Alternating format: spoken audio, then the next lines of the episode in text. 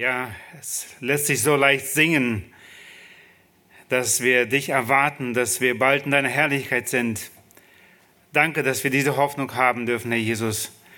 Du bist der Garant. Du gabst dein Leben stellvertretend für uns und du hast uns errettet. Und wir freuen uns darüber. Hab Dank, dass du uns einen Auftrag gegeben hast, heute und hier. Auch den wollen wir näher kennenlernen und wir wollen uns gebrauchen lassen von dir. Hilf du uns dein Wort, welches auch heute Morgen zu mögen, dass wir es gerne lesen und hören und uns führen und leiten lassen von dir, auch für die Zukunft, um dadurch dich zu ehren, heute und hier schon einmal in Ewigkeit. In Jesu Namen, Vater. Amen. Wir nehmen Platz. Liebe Gemeinde, liebe Gäste, liebe Zuschauer per Livestream, ich freue mich, dass wir an diesem Sonntagmorgen, schon bald Herbst, so fühlt sich das zumindest draußen an, wir diese Gemeinschaft hier haben dürfen, wo wir wiederum gemeinsam in Gottes Wort hineinschauen dürfen. Ich hoffe, ihr habt jeder ein Wochenblatt dabei, ansonsten hoffe ich, dass wir das noch bekommen. Ich sehe da gerade keine mehr. Ich habe die Predigt heute überschrieben, der Lohn der bedingungslosen Nachfolge Jesu Christi. Und unser Haupttext befindet sich in Markus 10, Verse 28 bis 34. Der Lohn der bedingungslosen Nachfolge Jesu Christi. Nun, wir leben in unserer Zeit, wo es oft genau darum geht, was bekomme ich dafür, wenn ich dieses oder jenes tue. Als ich seinerzeit die Arbeit kündigte und auf die Bibelschule ging, damals mit 30 Jahren, ich hatte eine gute Arbeitsstelle, einen guten Posten in der Firma und meine Arbeitskollegen fragten mich, und wenn du jetzt zur Bibelschule gehst, wirst du nachher mehr Lohn bekommen. Ein Jahr später durfte ich bei dem Treffen von der Firma wieder dabei sein. Der Chef hat mich wieder eingeladen oder uns mit Elfim. Es war sein Brauch, einmal im Jahr seinen Geburtstag zu feiern und die Firma mit dazu einzuladen. Wir waren als Ehrengäste dabei und wieder schwankt die Frage, und wirst du dann mehr Geld bekommen? Wirst du dann mehr haben? Diese Frage ist, ja, irgendwo in unserem Herzen. Aber es geht heute um einen anderen Lohn einen viel größeren, als wir hier berechnen können. Der Lohn der bedingungslose Nachfolge Jesu Christi. Und in diesem Satz steckt schon ein Wort mit drinne, wo wir näher darauf eingehen werden. Um diesen Text heute besser verstehen zu können, müssen wir etwas zurückschauen in den Text davor. Und da möchte ich gerade einleitend diese Verse mit uns lesen. Es ist Markus 10, Verse 17 bis 27. Ich lese aus der Elberfelder Übersetzung, falls es manchmal nicht mit eurer Übersetzung übereinstimmt, äh, nehmt mir das nicht für böse. Ich lese diese Übersetzung, habe mich dann an sie gewöhnt und lieber lese ich sie. Da heißt es ab Vers 17, da stellt nämlich Lukas einen Mann vor, einen reichen Jüngling oder auch wird er in Matthäus als ähm, er nennt ihn als Obersten, der kam zu Jesus. Wir lesen hier, und als er auf dem Weg hinausging, lief einer herbei, fiel vor ihm auf die Knie und fragte ihn, guter Lehrer, was soll ich tun? Oder Matthäus sagt, Gutes tun, damit ich ewiges Leben erbe. Jesus aber sprach zu ihm, was nennst du mich gut? Niemand ist gut als nur einer, Gott. Die Gebote weißt du. Du sollst nicht töten, du sollst nicht Ehe brechen, du sollst nicht stehlen, du sollst nicht falsches Zeugnis reden, du sollst nichts vorenthalten. Ehre deinen Vater und deine Mutter. Er aber sagte zu ihm, Lehrer, dies alles habe ich befolgt von meiner Jugend an. Jesus aber blickte ihn an, gewann ihn lieb und sprach zu ihm, eins fehlt dir. Geh hin, verkaufe alles, was du hast und gib den Erlös den Armen und du wirst einen Schatz im Himmel haben. Und komm, folge mir nach. Er aber ging entsetzt über das Wort, traurig weg, denn er hatte viele Güter. Und Jesus blickte umher und spricht zu seinen Jüngern, wie schwer werden die, welche Güter haben, in das Reich Gottes hineinkommen. Die Jünger aber erschraken über seine Worte. Jesus aber antwortete wieder und spricht zu ihnen, Kinder, wie schwer ist es, in das Reich Gottes hineinzukommen? Es ist leichter, dass ein Kamel durch das Öhr der Nadel geht, als dass ein Reicher in das Reich Gottes hineinkommt. Sie aber gerieten ganz außer sich und sprachen zueinander, und wer kann dann gerettet werden?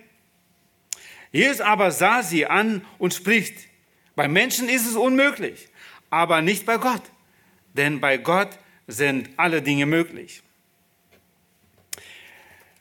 Die Befolgung dieser Gebote, die sich mit den zwischenmenschlichen Beziehungen auseinandersetzten, die nämlich hier Jesus diesem Obersten, diesem reichen Jüngling nannte, sozusagen die zweite Hälfte der zehn Gebote, sie sind leichter an der Lebensführung eines Menschen abzusehen.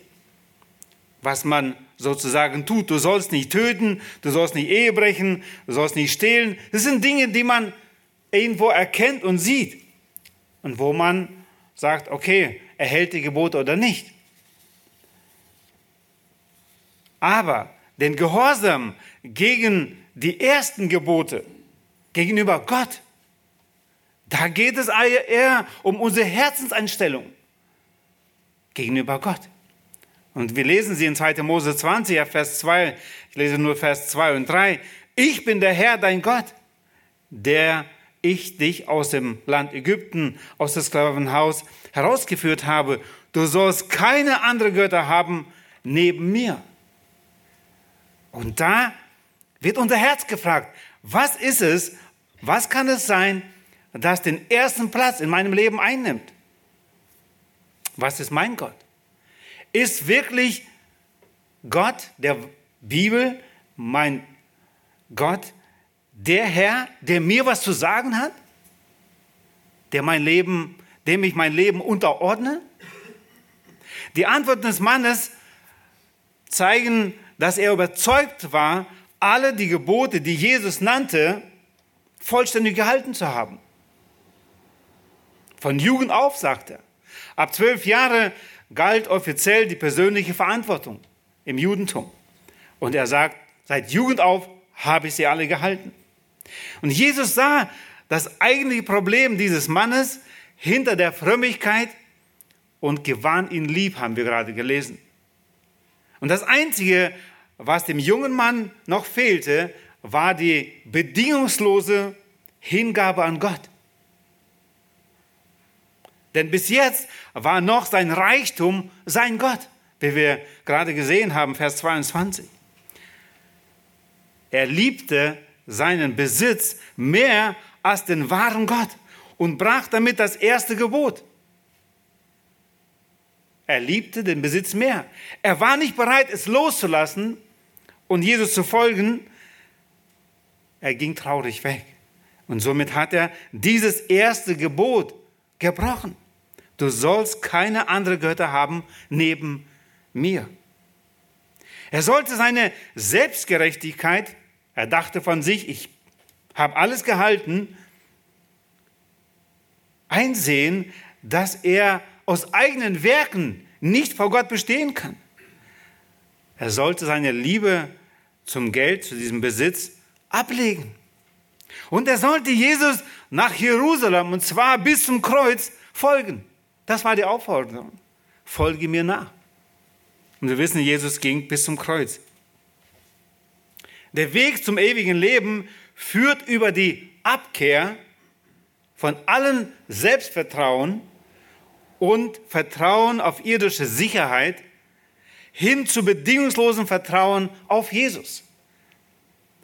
Abkehr und Hinkehr bilden die Umkehr. Und darum geht es immer wieder in unserem Leben, dass wir uns von dem, was uns hier noch festhält, wirklich uns abkehren und hinkehren zu ihm. Den Besitz zu verkaufen und den erlösten Armen zu geben, war die Aufforderung an diesen reichen Obersten.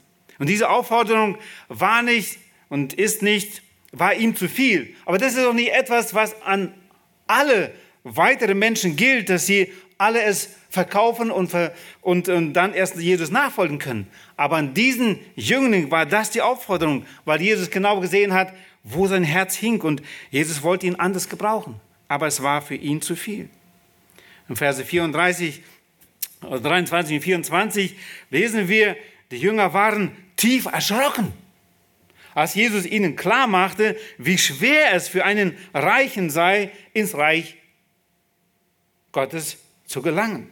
In ihrem Verständnis war es so, dass Reichtum ja eigentlich der Beweis der Güte Gottes war. Denken wir gerade an hier. Ähm, und das war der Beweis. Und die Menschen des Judentums, sie haben das so im Gedächtnis. Wenn jemand reich ist, dann ist er ganz besonders von Gott gesegnet. Und jetzt soll etwas passieren, soll er das alles verkaufen? Sie verstanden nicht bis zu Ende, was wirklich das Problem war. Aber Jesus sah tiefer, wo das sein Herz an diesem Reichtum hing. Und das ist auch heute nicht das Problem, das Reichtum. Aber wenn unser Herz an das Reichtum hängt, dann haben wir ein großes Problem. Gott will den ersten Platz in unserem Leben haben. Das Bild vom Kamel und dem Öhr einer Nadel erschreckt die Jünger noch mehr lesen wir Vers 25. Wer kann dann errettet werden, sagen sie in Vers 26. Und Jesus gibt die Antwort, denn bei Gott sind alle Dinge möglich. Und da kommen wir an unseren Text heute. Hier beginnt er genau ab Vers 28 bis 34. Ich lese erst bis Vers 31, Verse 28 bis 31. Schlagt mir die Bibel auf, liest mit, wenn Sie die nicht habt, mit an der Wand, aber es ist immer besser, wenn wir selber in unsere eigene Bibel hineinschauen. Nicht in Computer oder Handy, sondern in die Bibel. Petrus begann und sagte zu ihm, siehe, wir haben alles verlassen und sind dir nachgefolgt.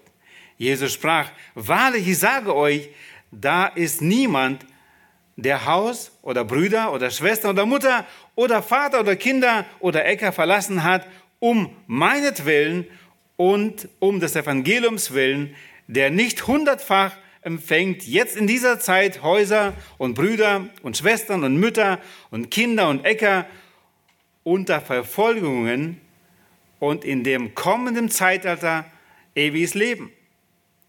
Aber viele Ersten werden Letzte und Letzte Erste sein. Der Lohn, der bedingungslose Nachfolge Jesu Christi. Petrus begann, da sind wir beim ersten Punkt, Jesus bedingungslos nachzufolgen. Was bedeutet das? Als Fragezeichen und als Ausrufezeichen. Jesus bedingungslos nachfolgen. Petrus begann und sagte zu ihm, siehe, wir haben alles verlassen und sind dir nachgefolgt. Denken wir gerade an die Geschichte davor.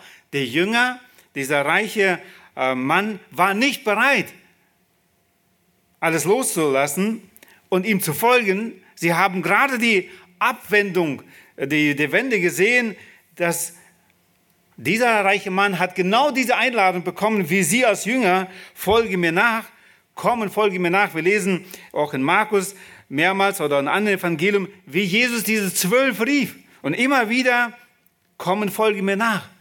Jemand war mit dem Vater zusammen am Fischen oder sonst. Die haben alle die gleiche Aufforderung gehört und sie sind gefolgt. Und dieser junge Mann, er ging traurig weg. Und jetzt sagt, sagt Petrus als der Sprecher der Zwölf, erinnert er Jesus, dass wir, ist im Griechischen betont, wir, die Jünger, im Gegensatz zu dem reichen Obersten, haben alles verlassen, um dir nachzufolgen. Und in dieser Feststellung schwankt die Frage mit, wie werden wir dafür entschädigt? Was wird uns dafür? Matthäus 19, 27 heißt es, was wird uns dafür zuteil? Das ist die Frage, die die Jünger beschäftigt. Offensichtlich erhofften sich die Jünger im Reich Gottes besondere Ehrungen oder Plätze. Auch davon lesen wir und das Evangelium verschweigt es nicht. Lesen wir, blättern wir nur ein bisschen zurück in Markus 9. 33 bis 35, da heißt es, und sie kamen nach Kapernaum und als er im Hause war, fragte er sie, was habt ihr unterwegs besprochen? Vers 34, sie aber schwiegen, denn sie hatten sich auf dem Weg untereinander besprochen, wer der Größte sei. Und er setzte sich, rief die Zwölf und er spricht zu ihnen, wenn jemand der Erste sein will, soll er der Letzte von allen und aller Diener sein. Markus 10, ein bisschen später, direkt nach unserem Abschnitt, lesen wir auf Vers 35 bis 37, und es treten zu ihm Jakobus und Johannes, die Söhne Zebedeus, und sagen zu ihm, Lehrer, wir wollen, dass du uns tust, um was wir dich bitten werden. Er aber sprach zu ihnen, was wollt ihr, dass ich euch tun soll? Sie aber sprachen zu ihm, gib uns, dass wir einer zu deiner Rechten und einer zu deiner Linken sitzen in deiner Herrlichkeit. Die Jünger folgten Jesus. Meine Frage ist, bedingungslos oder doch noch nicht? Haben Sie schon verstanden, worum es eigentlich geht? Noch waren Ihre Motive sehr menschlich. So würde ich es beurteilen. Sie hatten immer noch im Auge, was sie dafür hier schon behalten werden. Oder auch selbst im Reich Gottes, in deinem Reich, einer zur Linken, einer zur Rechten.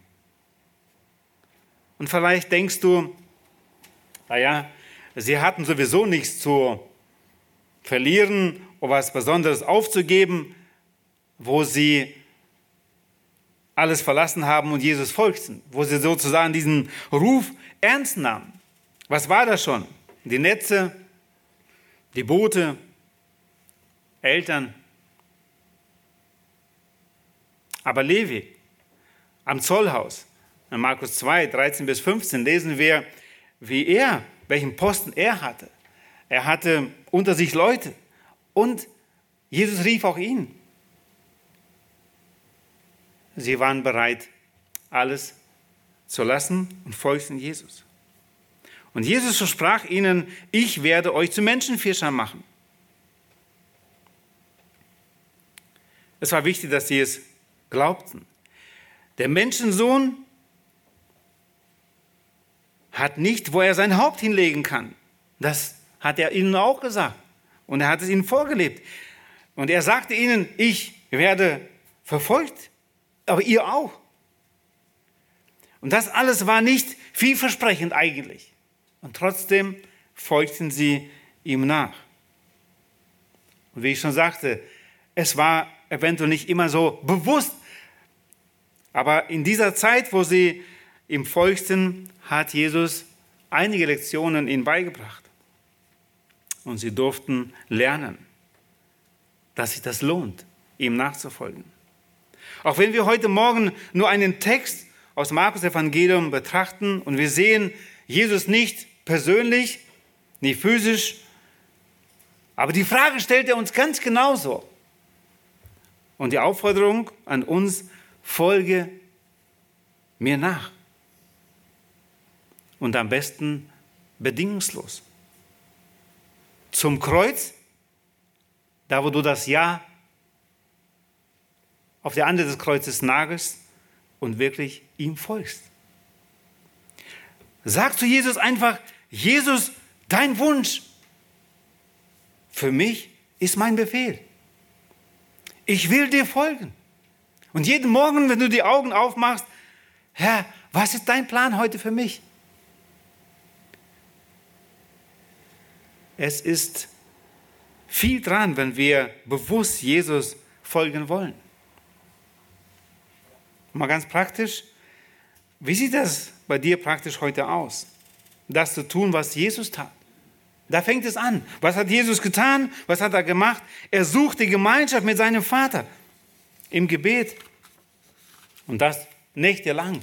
Er wollte wissen, was sein Vater von ihm wollte und er suchte diese Gemeinschaft. Was ist deine Antwort heute unserem und deinem Heiland und Herrn? Ja, aber ich habe keine Zeit. Nein, ich habe andere Pläne für mein Leben. Mit wem hast du deinen Zeitplan abgestimmt? Hat Jesus dein Arbeitspensum unterschrieben? Oder auch dein Lernpensum? Wie schnell und wie viel du dafür Zeit einsetzt? Hast du feste Zeiten für die Gebetsstunde, Hauskreis, Krankenbesuch, Hausbesuch oder jemand einladen eingeplant in deinem wöchentlichen Plan? Oder hat das alles keine Zeit mehr, weil du deine Pläne versucht umzusetzen? Prüfe einfach zwischendurch am Tage, ist Jesus in deiner Sichtweite? Ist er vorne? Es ist wichtig. Ansonsten, wie kann man folgen, wenn er nicht vorne weg ist? Vielleicht ist der Fernseher dein Gott geworden oder dein Computer. Die Zeit, die du mit verbringst mit diesen Dingen, im Gegensatz, wo du Gott suchst in deiner Nähe, wie sieht das aus? Vielleicht ist der Arbeit oder selbst der Dienst für Gott, in Klammern, können zu einem Gott werden. Nicht nur das Reichtum oder der Reichtum. Nimmt Jesus Christus, Gott, in meinem und deinem Herzen den ersten Platz ein? Unser Gott ist ein eifersüchtiger Gott. Er ist nicht bereit, den Platz in unserem Herzen zu teilen mit unserem eigenen Ich, mit dem Teufel, mit anderen Dingen. Er möchte wirklich den aller, allerersten Platz einnehmen. Die Jünger sagten, wir haben alles verlassen und folgen dir nach. Wie sieht das bei uns aus? Und da kommen wir zum nächsten Punkt. Der wahre Grund der Nachfolge. Wollen wir uns ein bisschen genauer anschauen, was geschah bei den Jüngern? Und wie sieht das, was hat sich verändert auch bei den Jüngern? Wie sieht das bei uns aus? Jesus möchte, dass wir bedingungslos ihm folgen. Das ist ein Aufruf, der wahre Grund der Nachfolge. Vers 29, lasst uns nochmal lesen. Sind in Markus 10, Vers 29. Und da heißt es, Jesus sprach, wahrlich, ich sage euch, da ist niemand, der Haus oder Brüder oder Schwestern oder Mutter oder Vater oder Kinder oder Äcker verlassen hat, um meinetwillen und um des Evangeliums willen.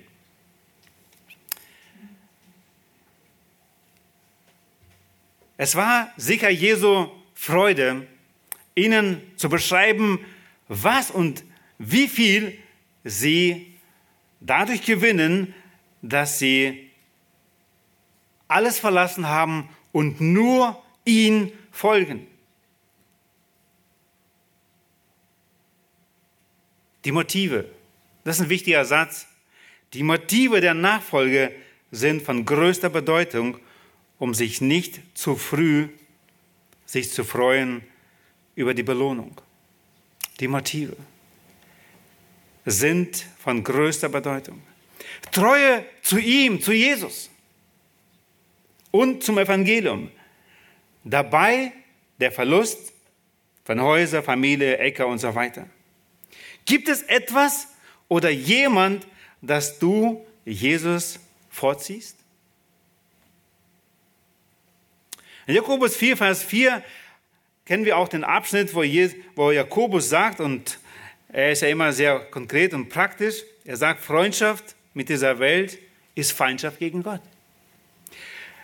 Was motiviert dich? Ist es die Freundschaft mit dieser Welt? Willst du auch damit machen? Jesus sagt sehr deutlich, Es ist Feindschaft gegen Gott. In der Zeit, wo wir beim russischen Militär gearbeitet haben, kam ein Arzt, Wladimir, unter anderem zu Besuch und er setzte sich vor mir mit der Faust auf den Tisch und sagte, ich bin Atheist, nur damit das klar ist. Ich sage, ja gut, kein Problem. Lass uns weiter reden. Und wir sprachen über das Evangelium, über das, was Gott gerade hier tut, auch in Wünsdorf, unter dem Militär, wie Gott Menschen rettet, wie das Evangelium einfach für alle da ist. Haben nachher zusammen gegessen und als er aus der Tür ging, zog seine Lederjacke über die Schulter. Ich habe ihm das Neue Testament im heutigen Russisch geschenkt.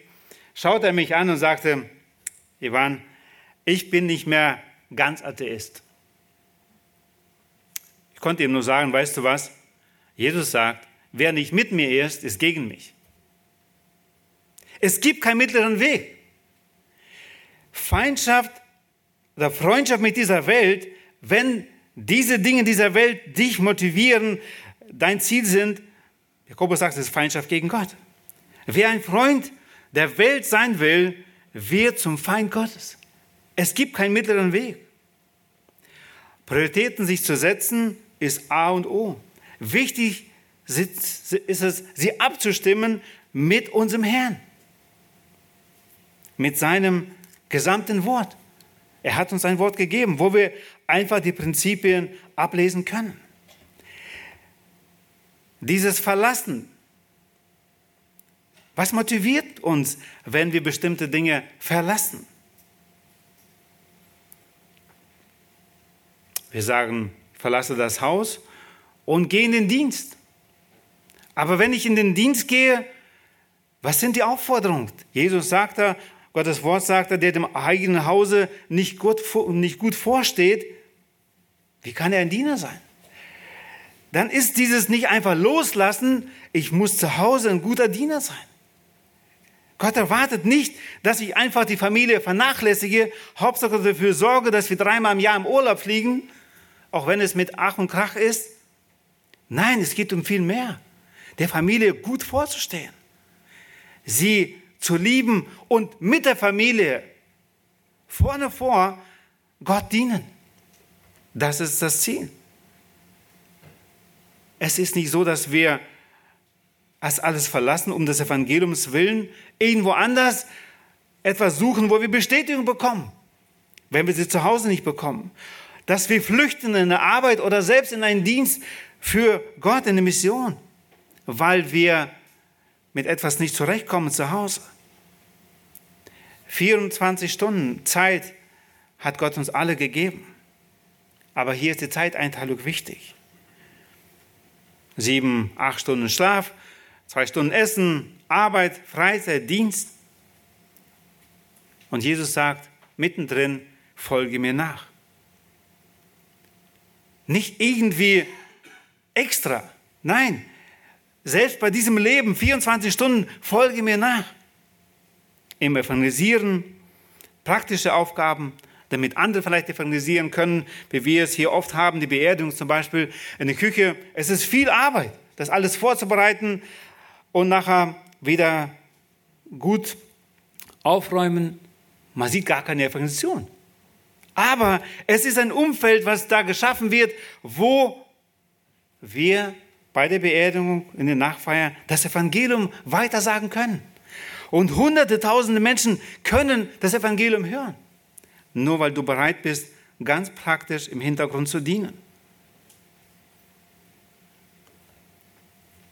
Es ist wichtig, dass wir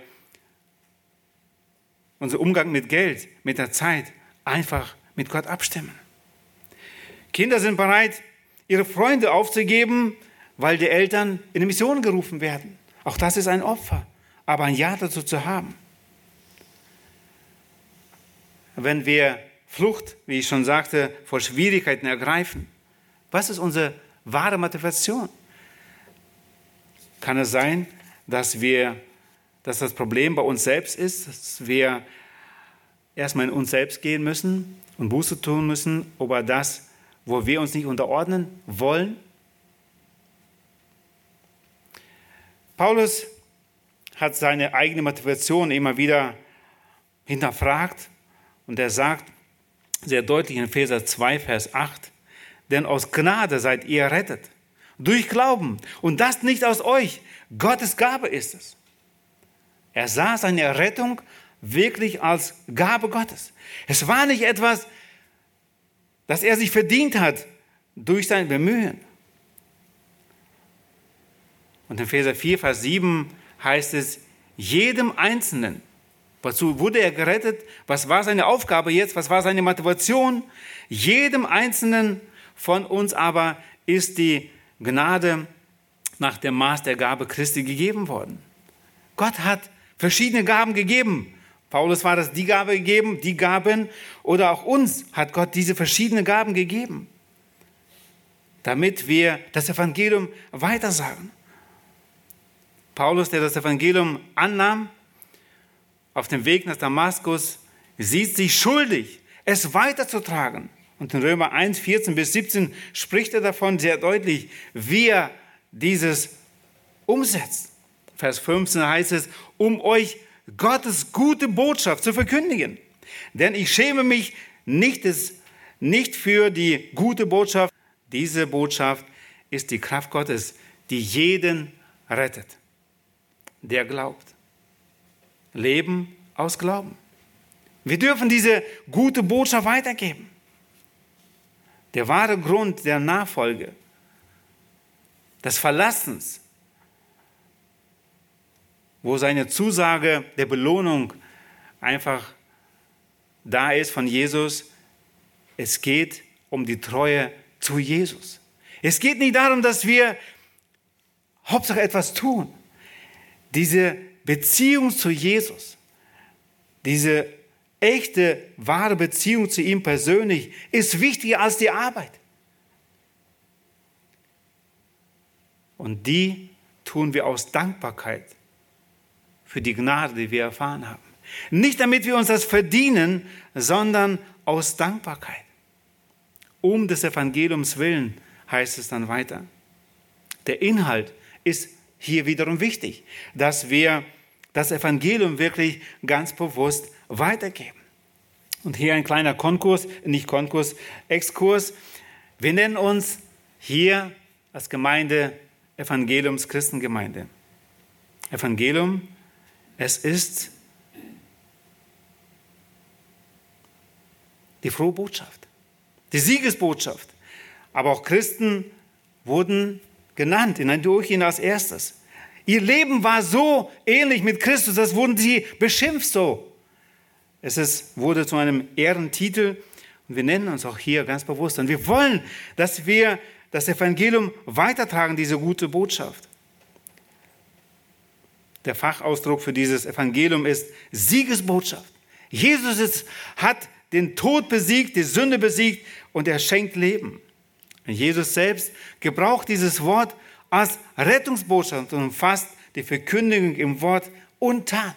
Es ist nicht nur, dass wir es sagen, sondern auch in der Tat. Evangelium ist nicht nur diese Botschaft, sondern ein Handeln Gottes auf die hoffnungslose Situation, in der wir waren. Und durch Jesus Christus wurde sie nicht nur zuteil, sondern er hat es verbracht.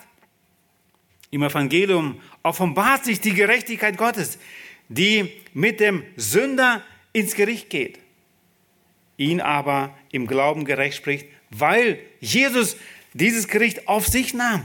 Und diese Botschaft ist es wichtig, dass wir sie weitertragen.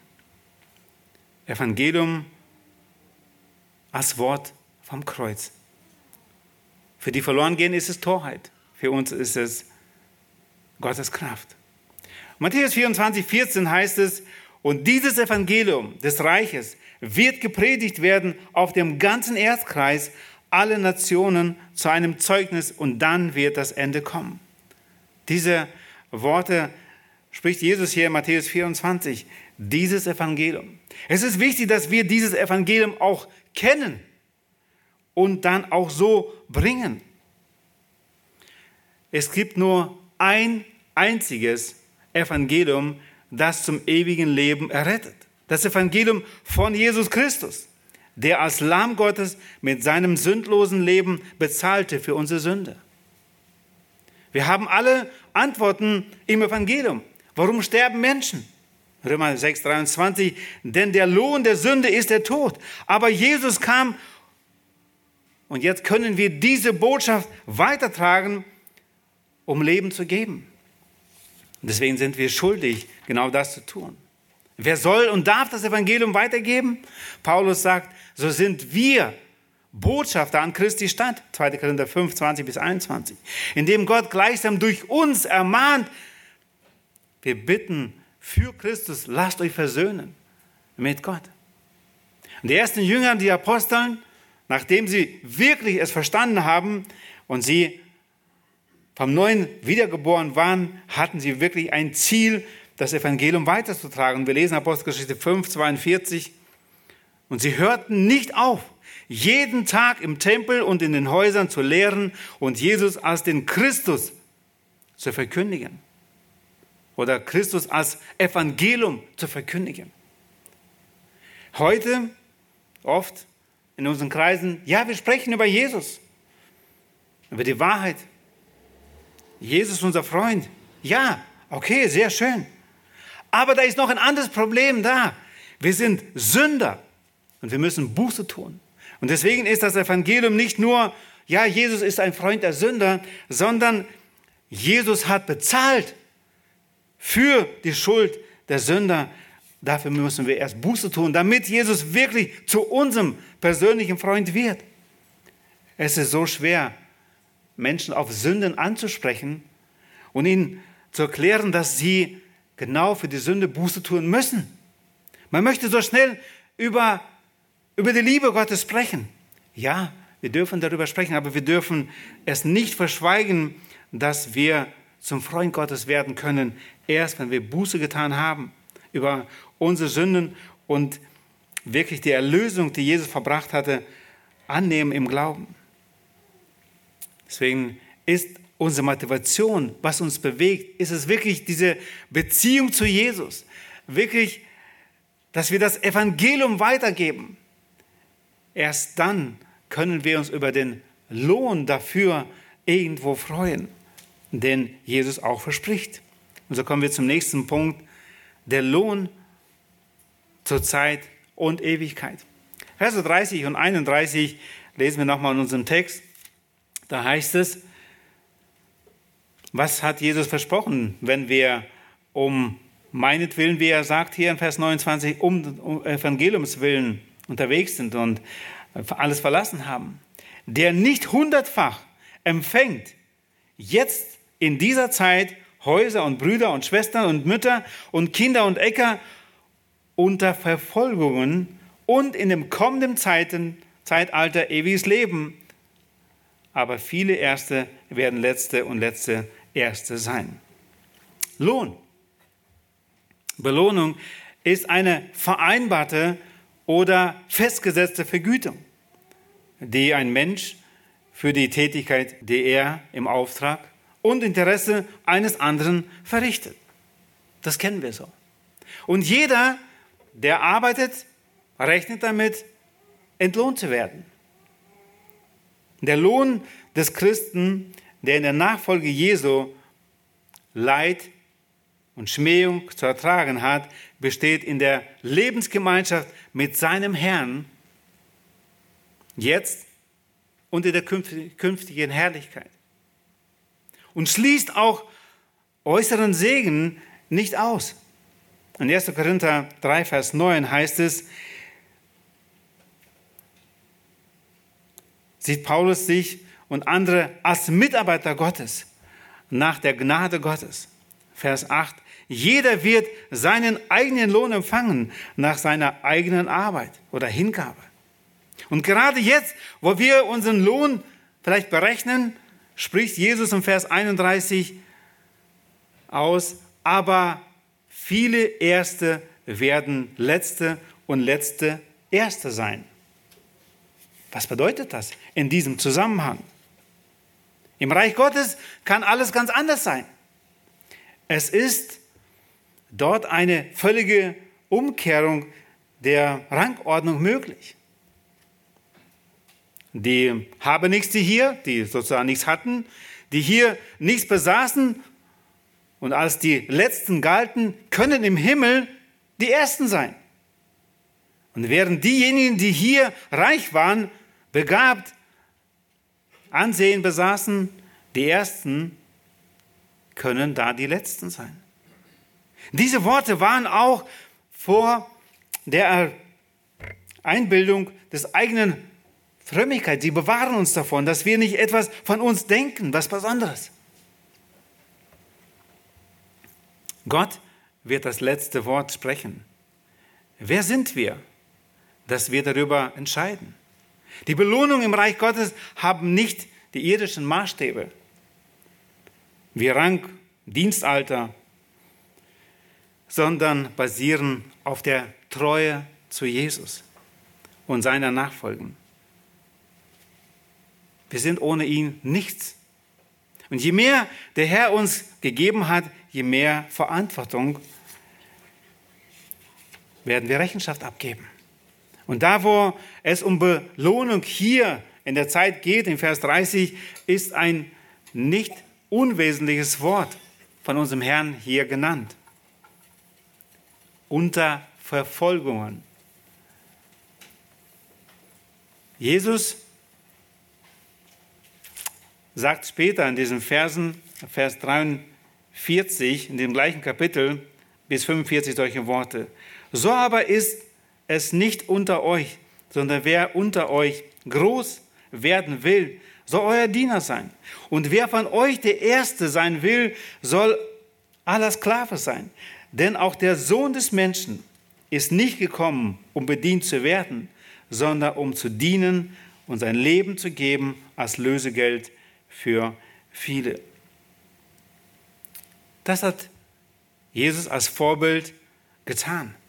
Er suchte nicht, dass man ihm dient, sondern er suchte, wer uns dient. Und er diente uns bis zum Kreuz, am Kreuz, äh, bis zum Tod am Kreuz. Diese Worte Lohn, Belohnung, Vergütung, hundertfach unter Verfolgung lassen uns auf der Erde noch demütig bleiben. Und somit schwinden schwingen wir nicht schnell empor. Wie im nächsten Text sehen, ist es typisch für uns, Plätze zu reservieren. Das haben wir gerade schon angesprochen. Das ist in diesem Text hier, gerade Vers 35. Aber es geht darum, dass wir wirklich dem Herrn von Herzen dienen. Und als letztes, Jesus ging voraus wenn wir diesen Text weiterlesen, auch wenn der vielleicht in unserer Bibel unterteilt ist, als nächster ganz besonders äh, Leidensankündigung unseres Herrn, lesen wir hier, wie Jesus, nachdem er das hier aufzeigte und sagte, dass es bei ihm möglich ist, wirklich errettet zu werden, aber viele Erste werden Letzte sein, sagt er, Vers 32 bis 34, da lesen wir den Text. Sie waren aber auf dem Weg und gingen hinauf nach Jerusalem. Und Jesus ging vor ihnen her und sie erschraken. Die ihm aber nachfolgten, fürchteten sich. Und er nahm wieder die zwölf zu sich und fing an, ihnen zu sagen, was ihm widerfahren sollte. Siehe, wir gehen hinauf nach Jerusalem. Und der Sohn des Menschen wird den Hohepriestern und den Schriftgelehrten überliefert werden. Und sie werden ihn zum Tod verurteilen und werden ihn den Nationen überliefern. Und sie werden ihn verspotten und ihn anspeien und ihn geißeln und töten. Und nach drei Tagen wird er auferstehen. Was hat dieser Text damit zu tun mit der Nachfolge und mit dem Lohn? Einerseits geht es um eine Belohnung, ewiges Leben und andererseits kündigt Jesus seinen Plan an, seine Pleite, könnte man sagen, Konkurs. Er wird gekreuzigt werden. Die erste Leidensankündigung lesen wir in Kapitel 8, Vers 31. mit der Aufforderung, sich zu verleugnen, sein Kreuz auf sich zu nehmen und ihm zu folgen. Vers 34. Im Kapitel 9, jetzt 30 bis 32, ist die zweite Leidensankündigung. Sie aber verstanden die Rede nicht, heißt es da. Sie fürchteten sich, ihm zu fragen, wie soll das gehen? Warum? Und mit größerer Ausführlichkeit nennt Jesus jetzt hier, was ihn wirklich erwartet in diesem Fall. Er offenbart den Jüngern seinen Weg hinauf 780 Metern nach Jerusalem. Wofür? Zum Leiden bis zum Tod. Und nach drei Tagen wird er auferstehen. Und sie werden ihn verspotten und ihn anspeien und ihn geißeln und töten. Und nach drei Tagen wird er auferstehen. Jesus sagt sehr genau den Plan, ja, was ihn erwartet, aber er wird auferstehen. Jesus ging vor ihnen her und sie erschraken. Als Jesus die bevorstehenden Ereignisse beschrieb, gebrauchte er achtmal Verben im Futur, ein Hinweis darauf, dass das ganz sicher eintreffen wird, ganz bestimmt. Doch die Verheißung, dass er nach drei Tagen auferstehen wird, gibt ihnen Hoffnung.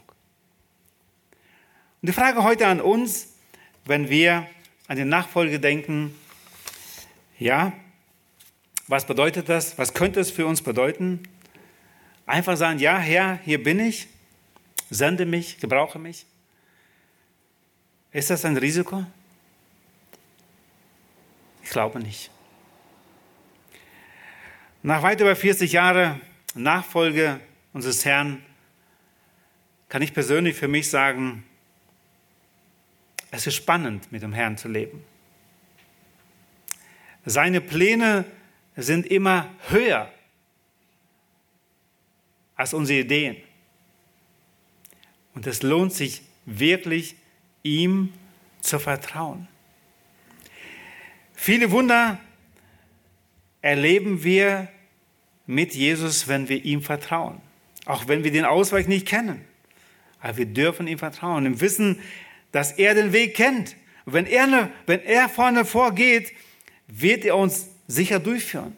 Es wird nicht immer leicht sein, aber er wird uns ans Ziel bringen. Und diese viele Freuden, die wir heute und hier schon erleben dürfen mit ihm, und das Weitere kommt noch, die Ewigkeit mit ihm, ist große, große Freude und Dankbarkeit hier schon.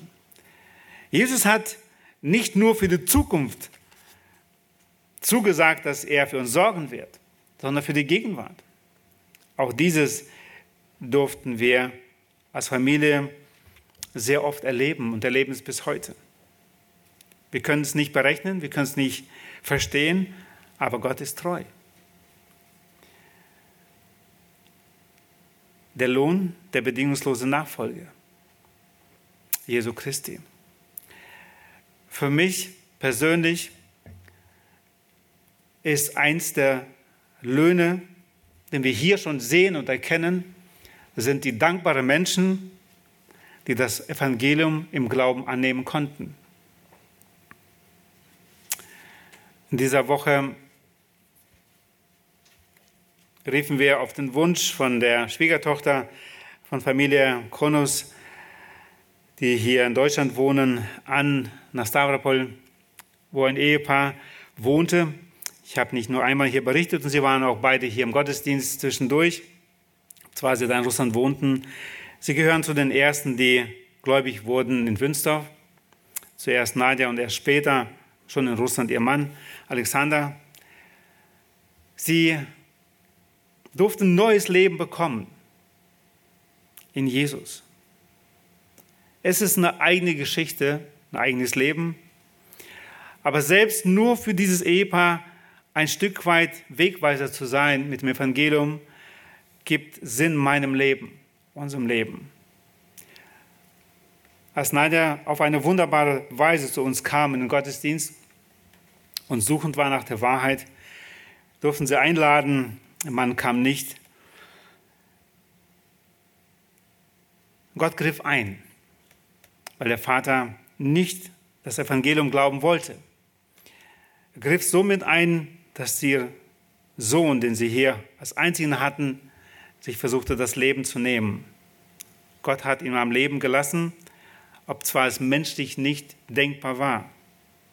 Gott hat ihn zu Buße geführt und sie durften mit der Mama, er durfte mit der Mama zusammen sich taufen lassen. Und sein Gebet werde ich nie vergessen. Danke, Jesus, dass du mich nicht hast in die Hölle gehen lassen. Der Papa saß hinten, hinten noch im Saal, Saal noch ungläubig. Aber er wurde später gläubig. Sie wurden gerettet. Papa wurde zu einem Prediger und ist am 18.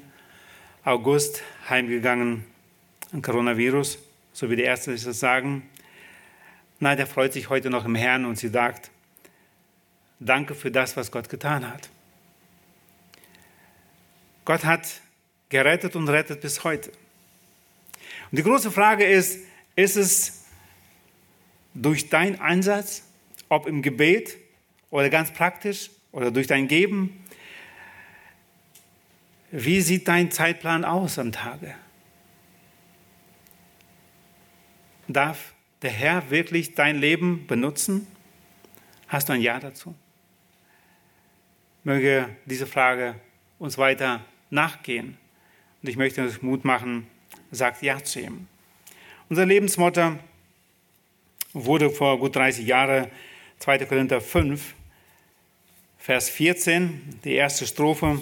Ich lese aber zwei Verse. 2. Korinther 5,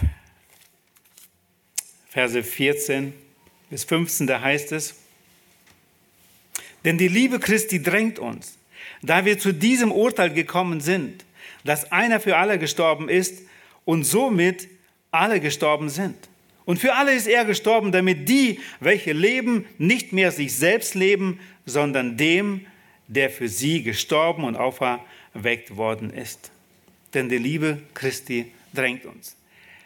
Wenn wir auf die Liebe Christi schauen, wie Jesus sich hingab am Kreuz für uns Sünder. Wenn wir diese Liebe bestaunen, bewundern, dann können wir nicht, dann wollen wir nicht unser eigenes Leben leben, dann wollen wir unser Leben ihm leben, zu seiner Ehre. Dafür müssen wir dieses Leben von Jesus studieren, seine Liebe studieren, damit wir diese Liebe erwidern können. Jesus erwartet von uns nicht mehr, als er selber bereit war zu tun. Und nächste zwei, drei Verse, die auch eine große Motivation für mich, für uns sind. Und ich denke, auch viele von euch haben diese Verse auch so ins Herz geschlossen, wie Paulus hier sagt in Epheser Kapitel 2, ab Vers 8 bis Vers 10. Denn aus Gnade seid ihr errettet, durch Glauben und das nicht aus euch. Gottes Gabe ist es, nicht aus Werken, damit niemand sich rühme. Denn wir sind sein Gebilde in Christus Jesus geschaffen zu guten Werken, die Gott vorher bereitet hat, damit wir in ihnen wandeln sollen. Gott hat uns gerettet. Kein Verdienst ist möglich von unserer Seite. Aber er hat jetzt auch gute Werke vorbereitet, damit wir in ihnen wandeln. Und ich muss bekennen, ich schaffe es oft nicht, genau das rauszubekommen, was ist Gottes, was ist Gottes Wille. Und ich tue ganz sicher bestimmte Dinge, die Gott nicht vorgesehen hat. Gerade dann, wenn ich nicht wirklich Zeit habe für die Beziehung mit Gott im Gebet und im Wortlesen. Dann tue ich etwas, was Gott gar nicht wollte. Aber ich wünsche es mir und ich wünsche uns allen, dass wir täglich auf der Suche sind nach diesen Werken, die Gott vorbereitet hat, damit wir mit ihnen Gott verherrlichen. Möge Gott uns dabei helfen. Und wenn wir das tun, wird ganz sicher auch der Lohn da sein. Und der größte Lohn, glaube ich, wird sein, einfach in seiner Herrlichkeit Jesus zu schauen, ihn anzubeten, mit all denen, wo Gott uns auch gebraucht hat, als Zeugnis ihnen zu geben, es gibt Jesus als Heiland der Welt. Glaub an ihn. Möge der Herr uns dabei helfen. Amen. Möchte noch mit uns beten, lasst uns eine Möglichkeit dazu aufstehen. Herr Jesus Christus, hab herzlichen Dank, dass du selbst gekommen bist auf diese Erde.